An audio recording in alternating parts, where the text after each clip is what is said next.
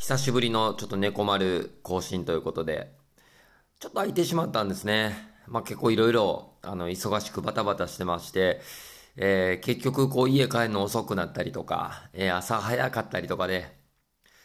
ちょっとね、配信するタイミングっていうのが自分でもこう言い訳になっちゃうんですけどね、なくって。で、今日になってしまいました。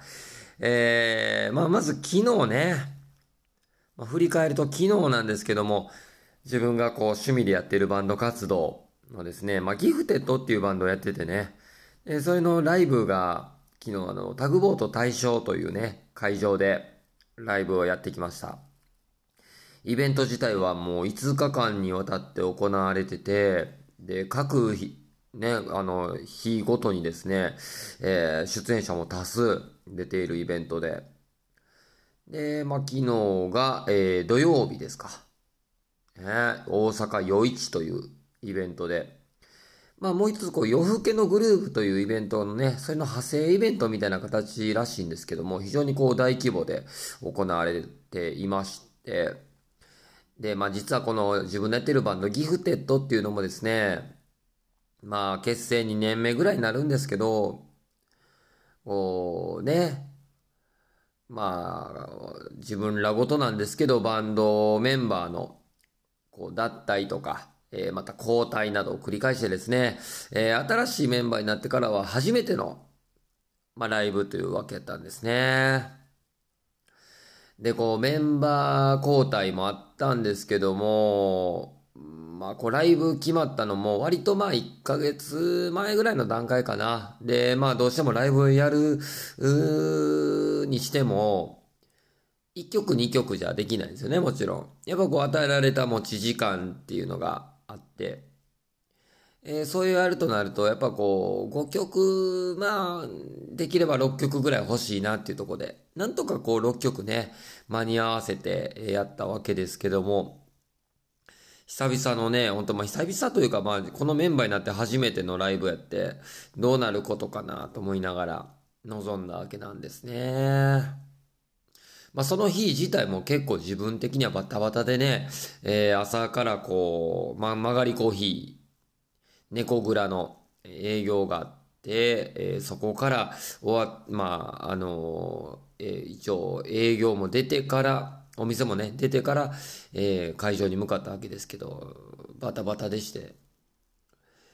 で、まあ、リハーサルを行って、ライブを臨んだんですね。まあ、こう、結果的にはね、振り返ってみると、非常にこう、お客さんも、まあ、乗ってくれたりとか、えー、こうね、優しい温かいリアクションばかりで、まあ、結構初めてにしては成功と言えるんじゃないかなと思って、何よりこう、えー、自分らが楽しくできたなっていうのが一番ですね。うん。まあ、ほんまに低い低いハードルの中でやらせてもらったので、えー、ありがたかったですね。まあ、今回一番良かったなと思ったのは、まあ、やっぱこう、初めての、えー、このメンバーになって初めて、特にこうドラム、そしてベースのメンバーはね、えー、パナー君、そして野村さんっていうね、メンバーが新たに入りまして、初めてやったんですね。まあ、スタジオだけしか普段顔合わさないんですよ、言うても。だからこうどうしても曲合わせたりとかね、になっちゃうから、スタジオやと。どうしてもこう曲のこととか、まあ音楽のことだけなんですよね、会話といえば。で、今回ライブ、まあイベントで一日一緒におったわけなので、えー、音楽のこと以外もね、いっぱい喋りましたね。それが何より良かったなと思いますよ。だからこう、どこまで行ってもね、やっぱりこうバンドメンバー、ではあるんやけど、やっぱこう人と人とのつながりなんで、音楽のことだけ喋ってても思んないわけですよ。こんなこと言っちゃうとあれなんですけど。どうしても自分はこう、えー、それ以外のとこでもつながっていたいって思いがやっぱあるじゃないですか。ねえ、やっぱこう、機械とやってるわけじゃないからね。やっぱ人間やからね。この人がどんなことを普段生活してとかね、どんなことを考えてとか、まあ、それこそね、趣味が何でとか、どんな仕事をしててとか、うん、好きな食べ物は何何でとかね、それこそ。そういう、こう、パース、パーソナルな部分というか、そういうところも知りたいわけですよね。けど今回いろいろね、えー、やっぱ話すことができて、それがね、何より良かったなって思ったですね。で、この先こんなことやっていきたいとかね、こんな曲やりたいとかね、こんなイベントやりたいとか、そういうのがそこから出てきて話せるようになってくるというか、まあそこが、まあ一番最大の収穫かなって思いましたね。まあ、あの、ちょっと猫丸配信でね、こんなことを話すのもなかなかないので、まあ昨日一応まあライブやったんでね、ちょっとせっかくのこの機会に話しておこうと思いました。えー、本当にこう、大阪陽一。まあ今日もね、実はまだやってますけども、本当にこう、関係者の皆さんがね、ほんまにこう頑張ってらっしゃるイベントですっごい人も来てて、盛り上がったイベントでしたね。あとまあ2日間ほどあるみたいなんで、えー、ぜひ最後までね、無事故で大成功祈っております。関係者の皆さんありがとうございました。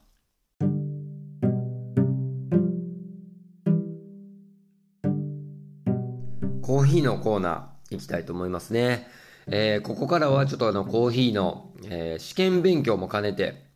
コーヒーのコーナーやっていきたいと思います。えー、実はこう、10月16日に、え自分がこう、コーヒー、UCC のコーヒーアカデミーのプロフェッショナル認定試験があるということで、それに関わる筆記試験の試験範囲の勉強を兼ねて、コーヒーのコーナーお伝えしていきたいと思います。えー、今回はですね、まあ、コーヒーの産地についてお伝えしていきたいと思います。前回まではね、コーヒーの歴史について話していきましたんで、またよかったらバックナンバーの方も聞き直していってもらえるといいかなと思います。今回は、えー、コーヒーの産地についてですね。まあ、一口にこうコーヒーといってもですね、まあ、日常的に自分たちが口にするコーヒーっていうのは、まあ、なんでしょう、喫茶店とか、カフェとか、まあ、コンビニでとか、いろいろ飲むと思うんですけど、まあそういうレギュラーコーヒーって言われてますけど、そういうのから始まって、まあもし、もしくはもう家庭で飲む、まあインスタントコーヒーとかね、まあ自動販売機でそれこそ買う缶コーヒーまで、まあいろいろあるわけですよ。ね。まあその様々な姿、そして、えー、形をしているわけですよね。だからこのコーヒー中、このコーヒーの原料は何で何でしょうかっていう話ね。まあ、それはコーヒー豆ですよね。いわゆる豆なんですよね。このコーヒー豆と言われるこのコーヒーの木の実、いわゆるコーヒーチェリーに入っている、まあ、この種子がコーヒー豆に当たりますね。では、このコーヒー豆、えー、まあ、コーヒーの木が育つこの産地は一体どこになるのか。うん。これはですね、えー、コーヒーの木を栽培している国っていうのはですね、まあ、世界で70カ国以上も実はあるわけなんですね。で、そのいずれもですね、まあ、あの、地球にこう赤道ってありますよね。この赤道を中心としたこう北、南、北緯と南緯。これ各25度のところがコーヒーベルトって言われてたり、まあ、コーヒーゾーンとも呼ばれてますけど、ここの熱帯地域の国々で主に栽培されてるわけですね。70カ国地域。まあ簡単に押さえとくとですね、世界第一の、輸出国、コーヒー輸出国っていうのはブラジルで有名ですよね。コーヒー王国とも言われておりますが、ブラジル。第2位がコロンビア。ね。で、コーヒーの歴史でも学んだ、こう、コーヒーの、えー、まあ、なんて言いますか？もうあの、発祥の地がエチオピアですよね。アフリカ。またアジアで言うと、えー、ベトナムであったりとか、インドネシアであったりとか、えー、そのあたりもそうですよね。えー、まあそのコーヒーベルトと言われる地帯で主に生産されている。で、70カ国の、えー、生産地があるっていうのを押さえておいていただけたらいいかなと思います。そしてこう、品種というのもございまして、これもね、今日は押さえておきたいなと思うんですよ。で、こう今日はですね、コーヒーの2大品種っていうことで、まあ主に2種類ですよね。2つの品種があるっていうのを覚えておいてください。この2大品種とは何か。まずはこのアラビカ種、そしてカネホラ種。これカネホラ種っていうのはロブスター種というふうにも言われております。この2つが主に二大品種と言われてますね。えー、アラビカ種っていうのはですね、原産地はエチオピアになります。そして生産比率、世界の70%から80%を占めているのがこのアラビカ種ですね。栽培条件もありまして、アラビカ種の方は主に低地から高地にかけて栽培可能ですが、多いのはまあ高地の方ですよね。高地、高い、えー、ところ、まあ、山岳地帯で育つことが多いですね。コーヒーの木の高さは2、3メーター。葉っぱは濃い緑色してて楕円形になってます。え、主にこう生産量トップ5としてはブラジル、コロンビア、ガテマラ、ホンジュラス、ペルー。主にはこの、なんて言いますか、こう中南米に多いようなイメージですよね。そしてこうカネホラ種、一方こうロブスタ種とも言われております。はい。原産国としてはビクトリア湖周辺から西アフリカと言われております。生産比率は世界の2、30%がカネホラ種、ロブスタ種とも言われております。栽培条件としては、これアラビカ種とはまた違ってですね、低地から低地の方で主に栽培できるというふうにですね、言われております。低地で、で、湿潤な土地で適が適していると言われております。だから湿気のあるところが適していると言われてますね。低地で栽培することができるので、成長が早いとも言われていますね。で、こう、コーヒーの木の大きさも3から6メーターと言われてます。生産量、このカネホラ種、えー、ロブスタ種の生産量トップ5っていうのは、ベトナム、インドネシア、ブラジル、コートジュボワール、ウガンダ。意外なのがブラジルでもね、ロブスターが育ってるっていうことですよね。この辺で多く育ちます。まあ、ロブスターっていうのはですね、パッと思い浮かぶのは、エビのロブスターを思い出しますよね。だけどあの、エビのロブスターとも、こう、意味合いとしてはね、あのー、まあ結構共通点があって、ロブスターっていう意味はね、頑丈な、丈夫なっていう意味があって、このロブスタッシュは結構病気に強かったりするんですね。だからよく育てて、育って、で、こう、えー、丈夫な硬い豆とも言われております。味のね、特徴も結構アラビカ種と違って、カネホラ種っていうのは、なんかね、穀物、コーンお茶みたいなね、あの香りがする。でアラビカ種はこうフルーティーな香りがする。いわゆるあのコーヒーの香りがするんですけども、まあ味や香りからしても大きく違いのがこの二大品種なんですよね。っていうふうにも言われております。なのでね、今日はあのコーヒーの原産国、原産国じゃないか、コーヒーの産地、コーヒーベルト、ね、そしてこのコーヒーの二大品種についてお伝えさせていただきました。まあなのでね、ちょっとしたこう豆知識的な部分にはなりますけども、コーヒーは主に、えー、赤道の北緯25度、南緯25度のコーヒーベルトで主に育つと。そして2つの二大品種がある。アラビカ種、カネホラ種。この2つが大きくあると。ただね、この、えー、一般的にはね、リベリカ種っていうのも、えー、加えて三大原種っていうふうにも言われてることもあるんですよ。ただ、このリベリカ種っていうのはですね、商用目的で栽培している生産国っていうのはないんですね。だから単品取引もされていないので、あえてここでは二大品種っていうふうにもお伝えさせていただきました。なので、えー、商業目的で、えー、生産されているのがアラビカ種、カネホラ種っていうふうにも覚えておいていただけたらいいかなと思います。えー、覚えとけよ自分っていう感じですよね。っていうのもちょっとこう一応試験範囲なので今日はこれをお伝えさせていただきました。コーヒーのコーナーでした。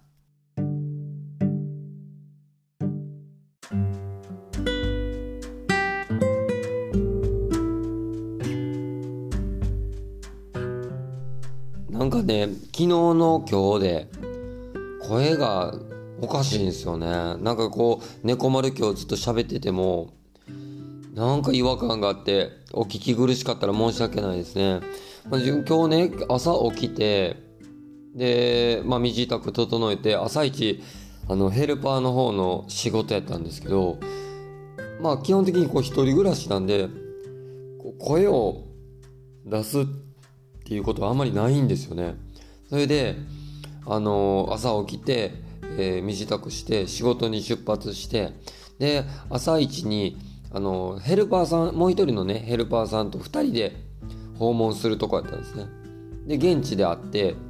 おはようございますってね、僕からこう、挨拶した時に、声ぜめちゃくちゃおかしかって、今よりも実は、おはようございますっていうぐらいね、すごい変な声出てね、あら、山尾さん、なんか声調子悪そうやねって言われて、その時に自分でも初めて気づくっていうね、あえー、自分こんな声になってると思って。なんでしょうね。ちょ多少お酒は飲みましたけど、それでもね、そんなめっちゃ飲んだわけじゃないんですけど、やっぱ結構声も張ったせいでしょうか。えー、今、ちょっと夜になってるんですけど、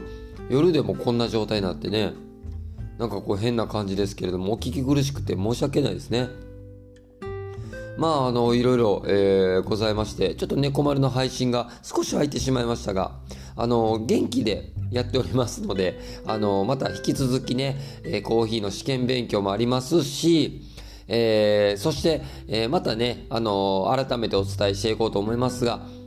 猫蔵に焙煎機も入りましたし、えー、またね、あの、コーヒーのことについても、近況についても、またいろいろね、お伝えしたいこと、話したいこと実はいっぱいあるんですよ。ねまた小出しにしていこうと思ってますので、えー、また、えー、ぜひ改めてね、猫丸で、えー、話したいなと思ってます。いやー、というわけでね、まあ、昨日はライブで、そして今日もね、あの、コーヒーの試験勉強をお伝えしていくということで、あのー、ほんでね、まあ、もう一個あるのが、来週、来週ね、えー、っとね、水、木、金、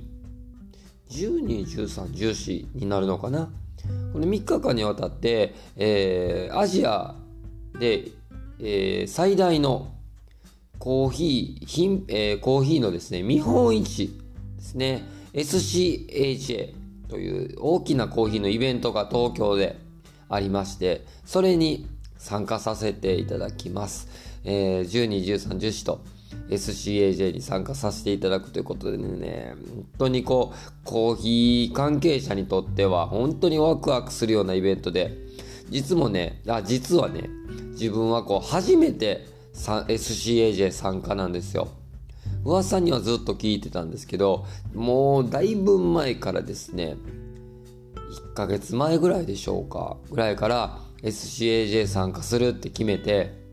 やってきましたが、まさか自分がいけるなんて思ってなくて、ほんまにこうね、仕事の調整も大変やったんですけど、いよいよ参加できますよ。楽しみにしてますね。またいろんなね、コーヒー関係者の人とつながれることを楽しみにしております。えー、また、ね、東京行きもそうですけど、また東京のね、知り合いのか、ね、友達とか、まあねも住んでますけども、まあどっかで時間作って会えたらなと思ってます。というわけで、まだまだ楽しい日々は楽しみが続くということで自分もワクワクしておりますが、えー、またここでもお伝えしていくようにしますね。というわけで本日も、えー、だらだらと喋ってしまいましたが聞いていただいてありがとうございます。えー、というわけで猫丸本日はここまで。また聞いてくれよな。